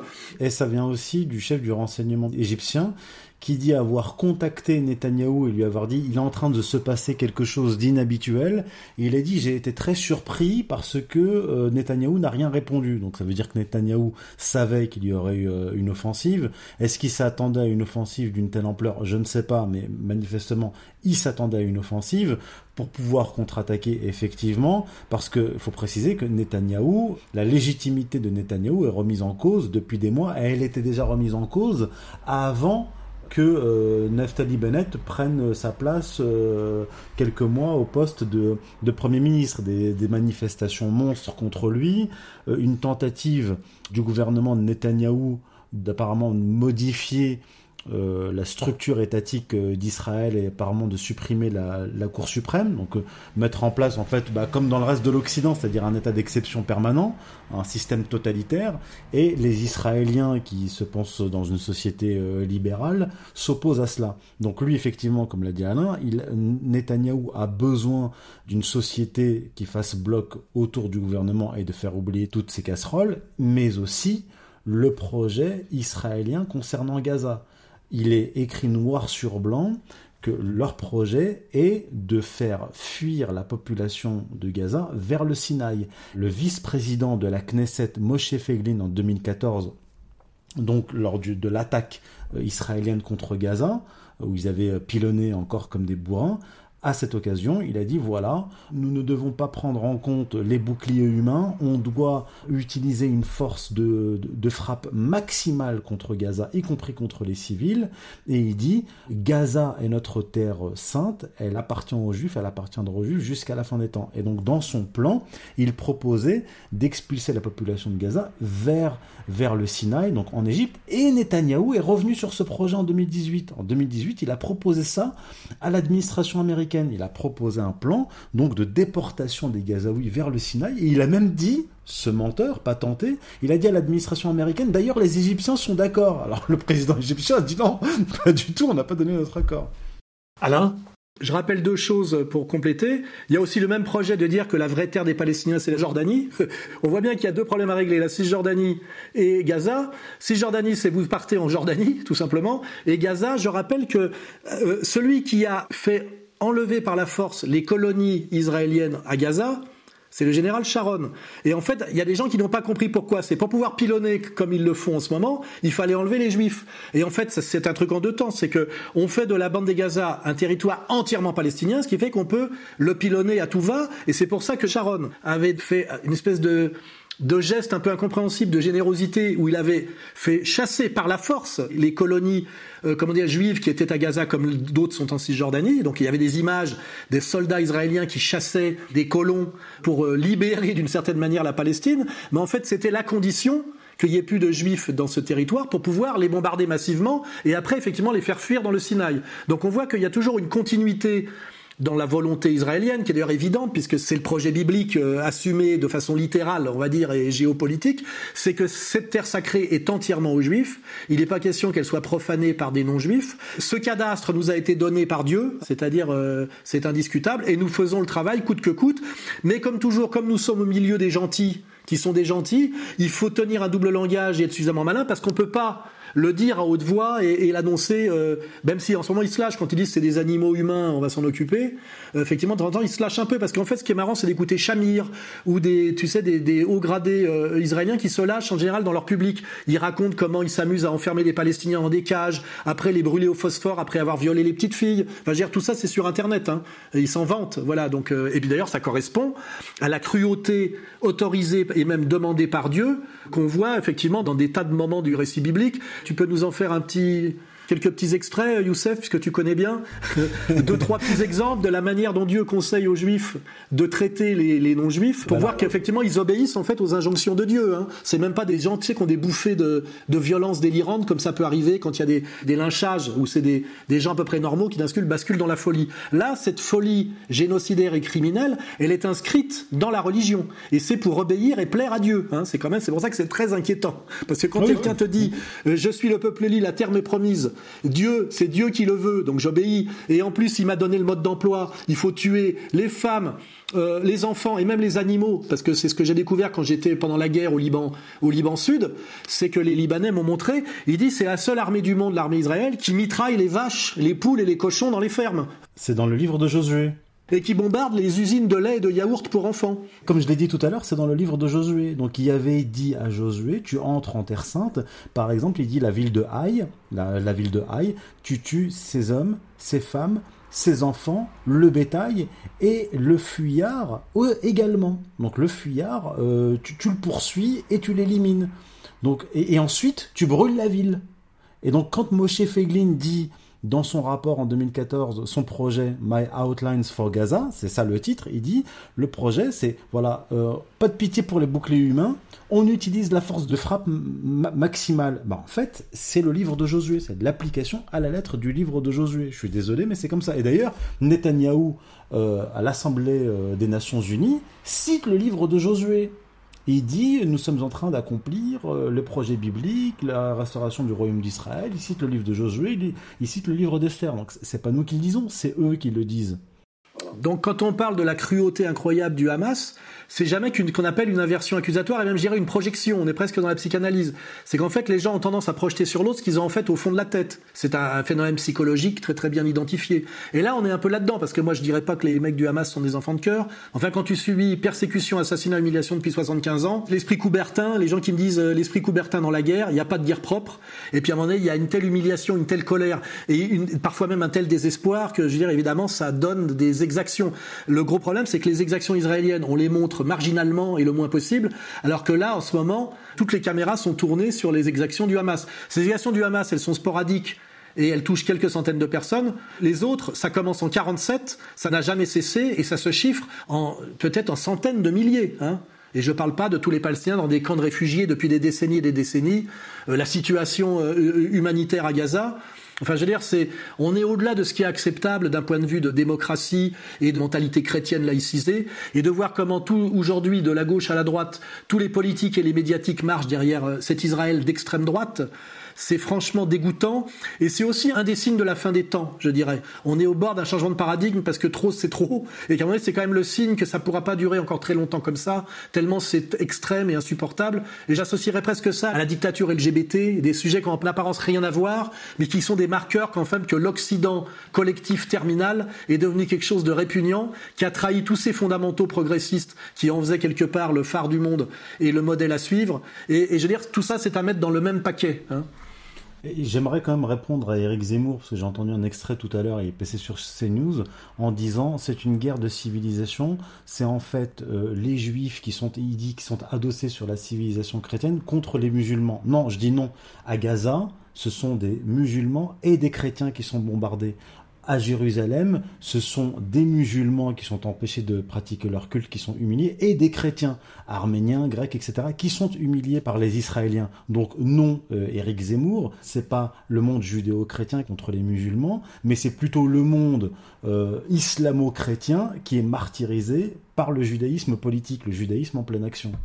Oui, ça on peut rappeler aussi qu'il y a des lieux saints euh, dans cette terre sacrée, et que d'ailleurs ces lieux saints ont été protégés et qu'il y a eu une bonne entente euh, sous le califat. Il y a eu de- ni destruction de lieux, ni interdiction d'accéder aux lieux saints, et que c'est depuis que l'État d'Israël existe que les chrétiens qui viennent quand même dans ce, ce, ce creuset des trois religions monothéistes, ils n'ont jamais été aussi emmerdés que depuis que c'est Israël qui a pris le contrôle de ces lieux. Et on voit en permanence les vidéos auxquelles on peut accéder, des tracasseries qui sont faites aux chrétiens qui veulent aller à Bethléem, etc. euh, sans parler des chrétiens qui viennent à Jérusalem. Des, des insultes, des crachats, on leur lâche des chiens, on leur lâche des chiens qui les, mordent. Même Macron s'en était plein euh, dans une de ses premières visites là-bas. On a le souvenir aussi, par exemple, de Chirac. C'est-à-dire que un type comme Zemmour, relayé par un papacito inculte, qui commence à bien évoluer d'ailleurs et qui vous dit Israël protège les chrétiens contre l'agressivité musulmane, la réalité historique et pratique est totalement l'inverse. Euh, Il n'y a jamais eu de destruction de lieux saints chrétiens sous le califat, euh, ça- jamais. Hein D'ailleurs, ça a toujours, toujours été un peu l'inverse, d'ailleurs. Mais bon, en tout cas, il y avait une coexistence de bonne entente en, en Palestine entre la majorité, on va dire, musulmane, qui sont ceux qui sont là depuis la nuit des temps. En fait, c'est presque les Palestiniens légitimes. La minorité juive qui existait, bien sûr, 40 000 personnes, et la minorité chrétienne.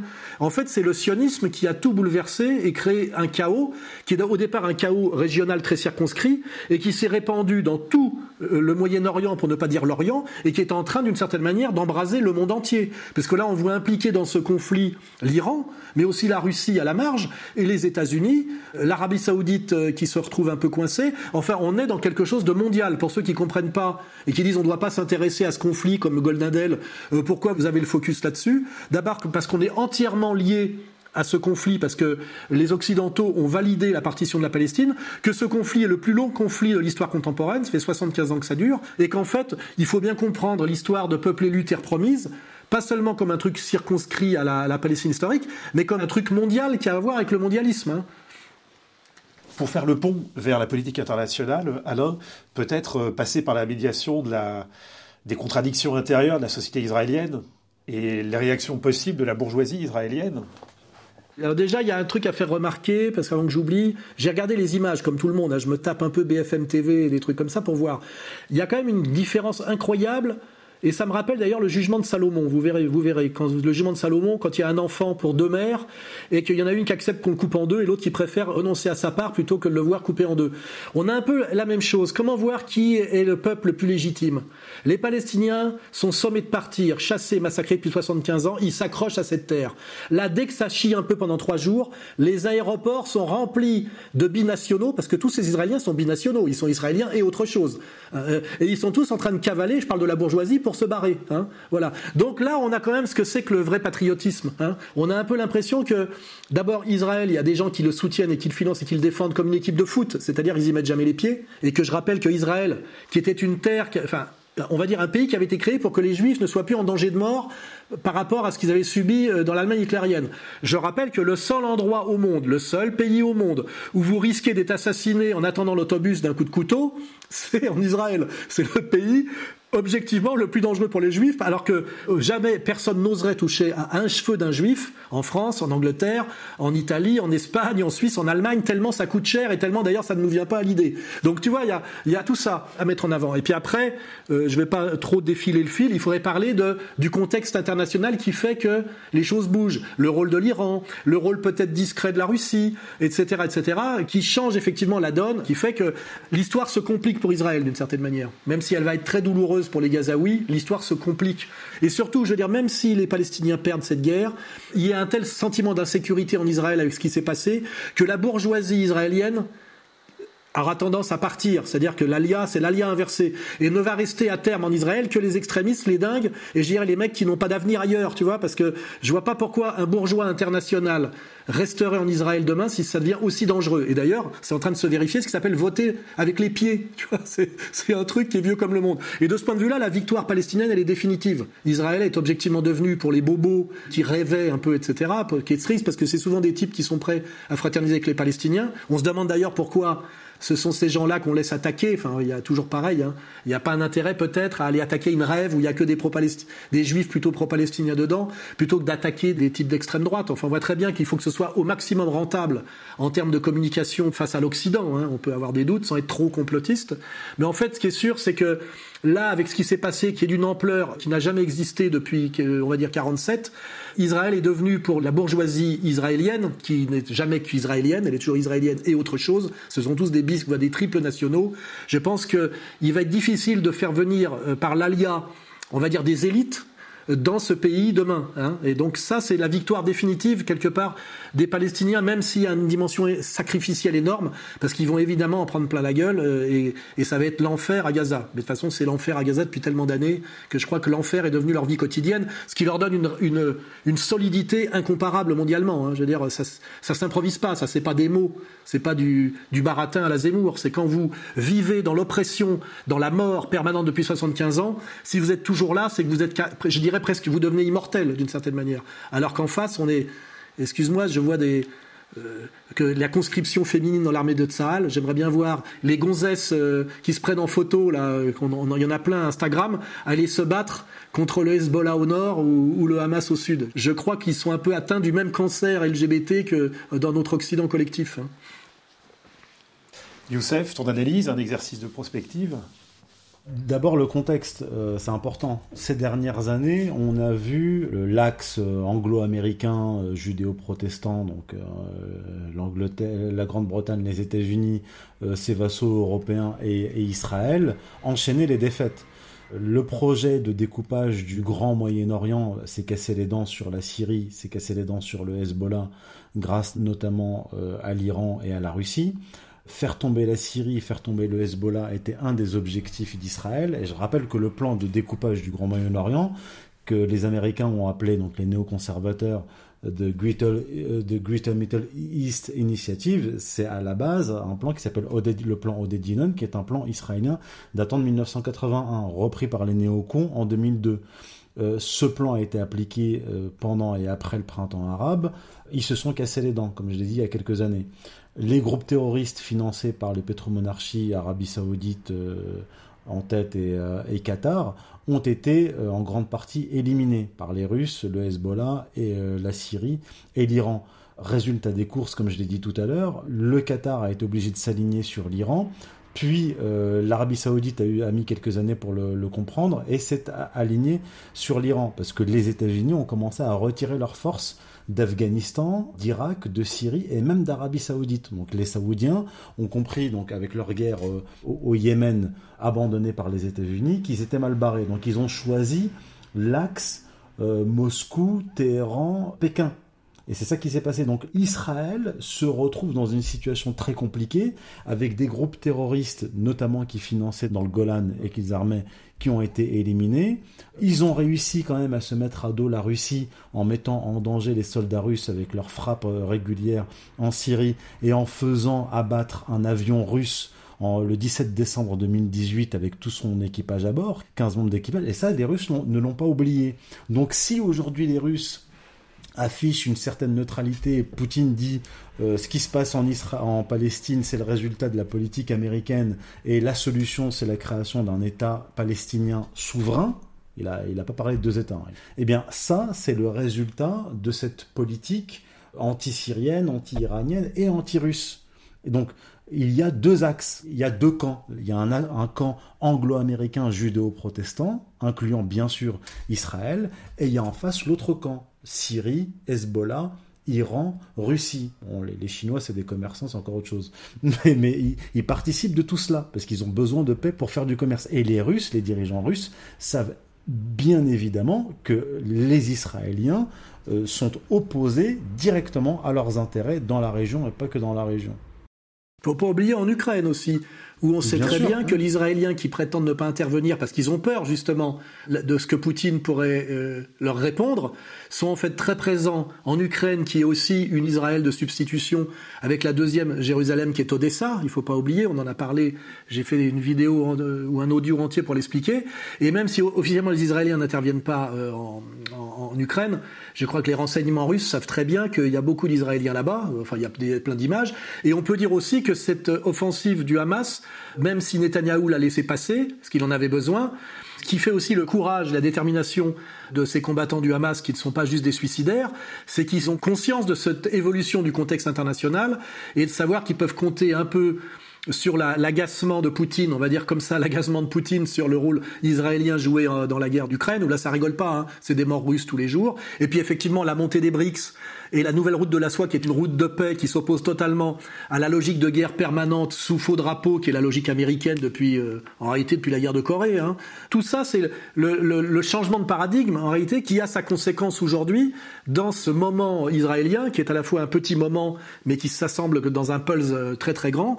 La donne est en train de changer et puis cette donne c'est aussi la réputation d'invincibilité d'Israël, qui a déjà été très écornée depuis 2006 par le Hezbollah libanais, et qui aujourd'hui est écornée aussi par le Hamas. Et quand vous opérez la jonction Hamas au sud, euh, Hezbollah au nord, et peut-être d'ailleurs les armées du Fatah euh, à l'est, ça commence à devenir très dangereux, et c'est d'ailleurs pas pour rien qu'il y a un porte-avions américain qui se rapproche, parce qu'à un moment donné, soit c'est Masada, c'est-à-dire euh, les Juifs euh, veulent rester jusqu'au bout, jusqu'au suicide final, soit c'est l'intervention militaire américaine, mais euh, il est de plus en plus compliqué pour que puissent euh, continuer dans cette arrogance victorieuse euh, qui ils vivent encore sur le souvenir 66-73.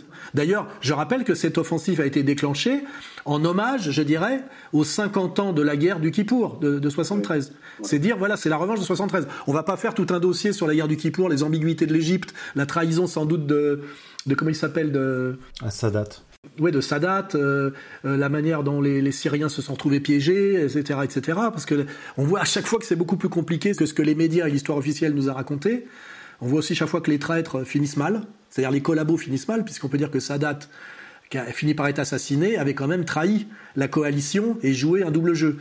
Et, donc, ce qui se passe en ce moment en Israël-Palestine, on va dire comme ça, Palestine occupée si on veut, on s'en fout des termes, est aussi une conséquence, et les travaux pratiques dans un endroit assez circonscrit, de la grande mutation qui est en train de s'opérer. Et je vois pas pourquoi ça pourrait revenir en arrière. Si on est d'accord pour dire que ça va aller de plus en plus vers la domination euh, russo-chinoise et vers le déclin, en fait, de l'Amérique et de l'Amérique néocon, parce que là, il y a aussi l'alternative Trump, qui effectivement, comme il le dit, avec moi, il n'y aurait pas eu de guerre d'Ukraine. On peut dire aussi sans, lui, même s'il soutient Israël, parce que je suis désolé, euh, je peux pas. Il y a des gens qui ont du mal à, être suffisamment subtils pour comprendre qu'un chef d'État n'est pas un YouTuber. Même si Trump soutient euh, Israël, euh, il suffit de, comprendre la profondeur de sa vision pour comprendre que il est soutien comme la corde soutient le pendu. Hein, voilà. Donc ce que je dirais, c'est que là, avec cette confrontation entre le Hamas et Israël et euh, la guerre euh, autant Russie en, Ukraine que l'OTAN est en train de perdre, il y a une sorte d'officialisation du nouveau rapport de force. En fait, jusque-là, effectivement, euh, l'Amérique vivait dans un, dans un rêve, les Israéliens vivaient dans un rêve, et les Russes d'un côté, les Iraniens, le Hezbollah et la Syrie sont en train de les ramener à la réalité et d'officialiser le nouveau rapport de force. Donc je ne sais pas exactement ce qui va se passer à l'avenir, mais, euh, mais effectivement, le rapport de force euh, est en train de s'inverser et il va se confirmer, c'est évident. Alain? Oui, on pourrait aborder un volet, les conséquences pour la France demain. Et là, je voudrais faire un peu d'histoire parce que c'est pareil, c'est une histoire dont on ne parle jamais. On parle de la montée de l'antisémitisme en France, par exemple. Je rappelle que la différence entre la France, l'Espagne et l'Italie, c'est que jusqu'en 1924, en gros, il y avait la même population juive dans ces trois pays, autour de 40 000 juifs. C'est-à-dire que la France, en 1924, il y avait 40 000 juifs, en gros. Il s'est passé quelque chose en France de très particulier dont on ne parle jamais et qui explique beaucoup de choses. C'est qu'entre 1924 et 1937, on est passé en France de 40 000 juifs à 350 000 juifs parce que les juifs qui euh, fuyaient les persécutions d'Europe de l'Est à la fois de Staline et d'Hitler ont choisi comme destination et pays refuge qui n'est pas seulement pays refuge, mais pays où il, euh, serait heureux comme Dieu en France, la France. Euh, ce qui explique à partir de 36 des colères antisémites assez étonnantes qui vont d'André Gide à Céline, hein, et des, choses étranges comme par exemple le syndicat cinéma de la CGT qui donne la médaille d'or de la CGT à Leni Riefenstahl, vous voyez, pour les dieux du stade. Il y a une colère parce qu'en réalité, quand les Juifs arrivent en France entre 24 et 36, ils viennent pas apporter leurs bras, euh, tu vois, euh, au bâtiment ou à la paysannerie. Ils ont tendance à prendre plutôt comme un peuple d'élite qui sont les bonnes places et ça crée des colères. Et d'ailleurs, on les voit, c'est l'ambiance des années euh, de la fin des années 30 hein, euh, en France, je, rappelle bien. Et puis n'oublions pas que bis repetita, à la faveur de la décolonisation de l'affaire algérienne et de la fin de nos colonies, euh, protectorats et colonies au Maghreb, on passe de 350 000 juifs à 700 000 ou 600 000 parce que on a les Ashkénazes de l'époque euh, des années 30 et puis après on a les séfarades abusivement en fait juifs arabes des années 60-70 et aujourd'hui on a une double population en France juive euh, et séfarade qui est la plus grande population juive de tous les pays d'Europe et en fait, même en proportion et compte tenu de la Constitution, la communauté juive française est la plus puissante du monde parce qu'aux États-Unis, elle est répartie dans des endroits précis et il y a une Constitution qui protège, je dirais, le, le goy par le premier amendement. Alors qu'en France, avec la loi Pleven, la, loi euh, Marchandeau, la loi Guesso, etc., euh, non seulement on a une énorme population juive, et ashkénaze et séfarade, mais en plus avec un statut d'intouchable intégral, ce qui explique les manifs d'hier, l'alignement des politiques et des, et des journalistes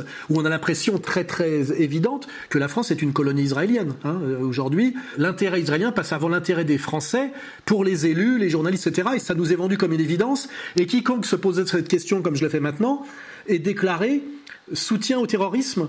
Et il y a même, euh, ils sont en train de mettre du juridique en place, puisqu'ils proposent même de dissoudre la gauche française résiduelle, hein, le NPA et, voire même le mouvement de Mélenchon, pour apologie de terrorisme. Parce que poser, ramener un peu d'histoire et d'équilibre et de bon sens sur ce qui se passe en ce moment, c'est considéré comme de l'apologie de terrorisme par toute la classe politique soumise. Et si on ne, euh, je dirais, s'énerve pas un peu, ils vont y arriver.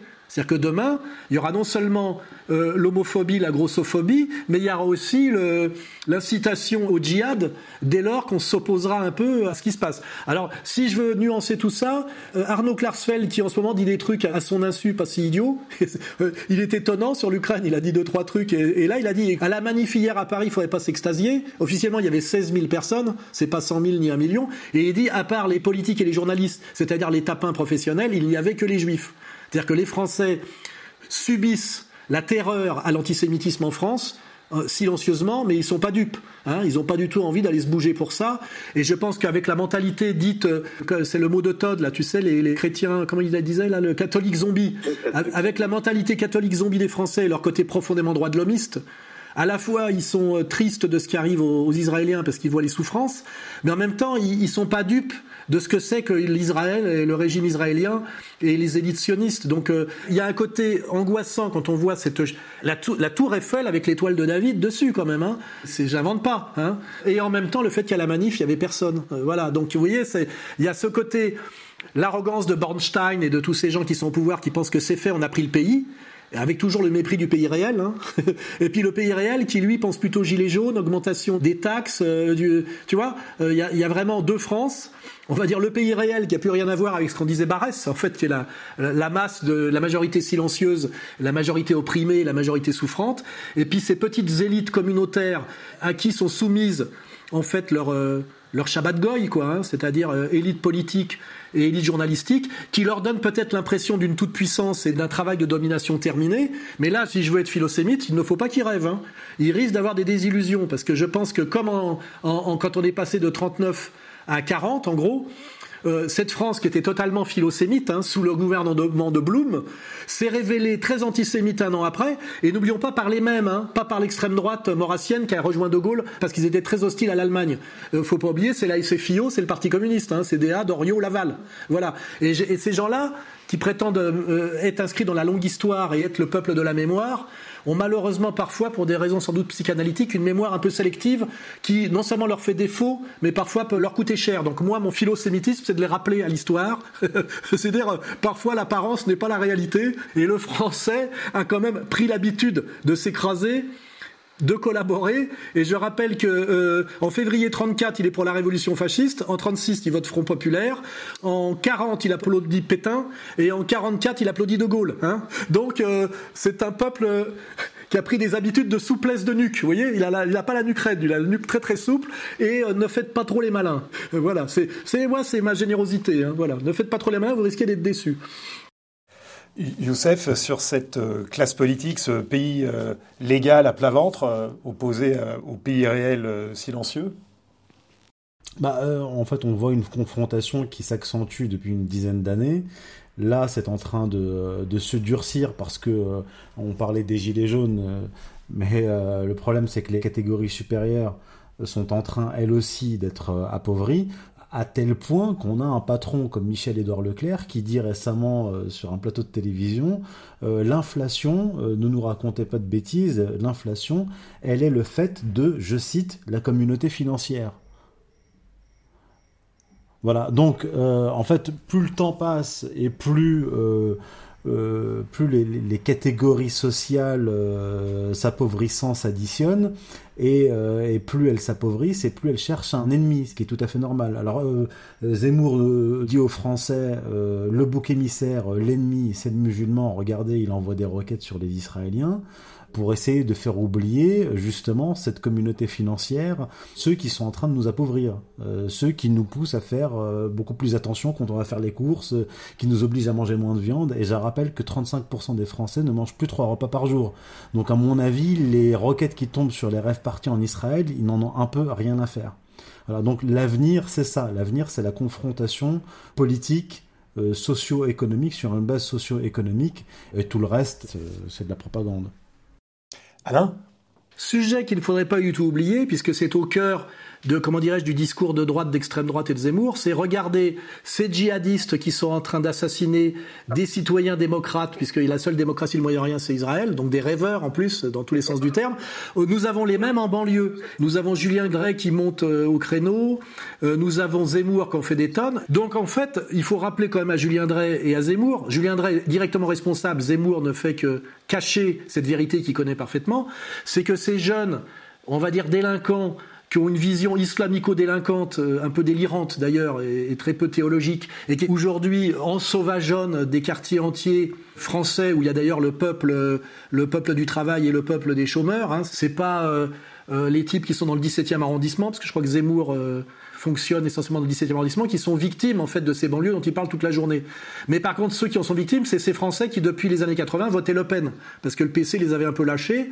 Le Pen qui prévenait du danger de tout ce qui allait arriver, et lui on était dans le préventif, qui parlait de l'immigration incontrôlée, qui parlait de la culpabilisation des Français de souche par euh, colonialistes, euh, euh, génocidaires, et, enfin tout ce qu'on a, mis dans la gueule etc., pour que ces banlieues nous détestent et se détournent de la République française incarnée par Bernard-Henri Lévy pour se tourner aussi vers l'islam. Et quand ils ont voulu se tourner vers l'islam, j'étais sur le terrain, ils ne sont pas tournés vers un islam à la française. D'un seul coup, il y a eu les Qataris et les Saoudiens pour leur expliquer ce que c'était. Hein. donc, eux ont été invités à mettre des sous. Donc, en fait, ce dont se plaignent les Zemmour et l'extrême droite française aujourd'hui, qui elle est au-dessous de tout, c'est qu'en fait, ceux qui se plaignent de cette situation pré-jihadiste en France sont ceux qui l'ont créée intégralement et que normalement il devrait aujourd'hui demander pardon à Jean-Marie Le Pen qui lui prévenait de ce danger. Or moi j'aimerais bien que Zemmour un peu, mais ça c'est une tradition chez certains de ces gens-là, paye un peu ses droits d'auteur et ne se comporte pas comme un, voleur, quoi. parce qu'en réalité je vois pas très bien ce que Zemmour a inventé par rapport à ce que racontait Le Pen. Mais Le Pen c'était légitime, d'abord parce qu'il était français de souche, pupille de la nation, et surtout il le disait au moment où c'était préventif, pour ne pas que la catastrophe arrive. Alors que Zemmour, aujourd'hui, il essaye de profiter de cette catastrophe qui a été créée par Julien Drey, on va dire en gros, où ils sont quand même en fraternité sur pas mal de sujets, et, et il devrait montrer ces gens-là et dire voilà la catastrophe a été faite par ces gens-là, qui sont d'ailleurs tous sionistes aujourd'hui, ils sont tous la main dans la main sur le soutien à Israël et la, critique du Hamas.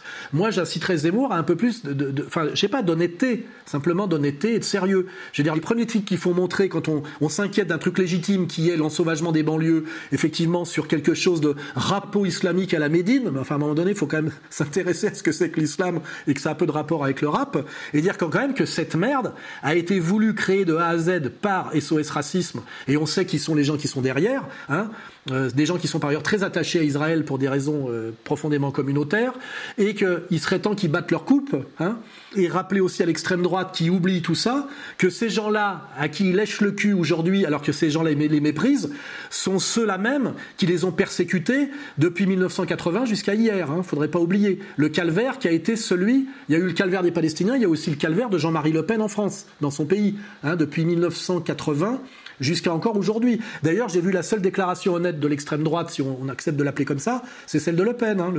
Jean-Marie Le Pen a plus de 90 ans s'est soucié du sort des Palestiniens dans un tweet, hein, ce qui n'est pas le cas de sa fille et pas le cas de Bardella. Ça permet de voir ce que c'est que la différence entre un patriote et un bon communicant. Bardella est un excellent communicant, mais sur l'affaire ukrainienne et l'affaire palestinienne, il a montré qu'il était simplement euh, non pas un politique au sens respectable du terme, mais un professionnel de la communication politique déjà intégré au système de demain, enfin au système d'aujourd'hui, qui pense être aussi le système de demain. Je ne sais pas s'il est si visionnaire que ça, parce que ça peut peut-être bouger un peu. Il n'a pas intégré les nouvelles donnes, lui. Mais tout ça, je veux dire, aussi explique qu'on n'a rien à voir avec l'extrême droite, que l'extrême droite est quand même l'extrême droite la plus bête du monde, et que effectivement, si Zemmour veut être crédible à nos yeux, il faudrait qu'il rappelle quand même la responsabilité de Julien Drey dans tout ce qui montre du doigt, puisqu'en fait ce qui montre du doigt, c'est le danger qu'on ait un, Hamas français. Voilà, ce Hamas français. Euh, il y a des gens qui ont annoncé qu'il y avait un danger pour ça. Ils en ont été empêchés, punis et, gravement punis par ceux-là même aujourd'hui qui le redoutent. Et là, on a aussi quelque chose qui a tendance à se répéter dans l'histoire, où des gens sont capables d'oublier le rôle qu'ils ont joué et faire prendre des, espèces de virages à 180 degrés qu'ils peuvent prendre parce qu'en fait ils ont quand même la haute main sur les médias. C'est-à-dire que c'est aussi une tradition chez eux, c'est de détruire l'histoire, c'est de gommer l'histoire et d'en inventer une autre. C'est l'histoire biblique, c'est l'histoire d'ailleurs de la, de la Nakba, c'est gommer l'histoire réelle et en inventer une autre. Youssef, un dernier mot? Je pense qu'on a fait le tour là. Chers auditeurs, merci de nous avoir écoutés. Vous pouvez nous soutenir et soutenir Alain Soral et son combat, plus que jamais sous le feu des condamnations voulues par les lobbies, en participant au financement associatif. À bientôt.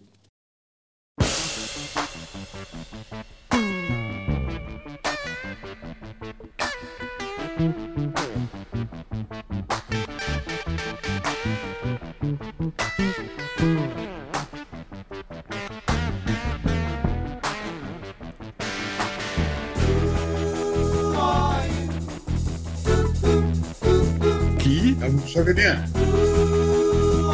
Qui sont ces gens?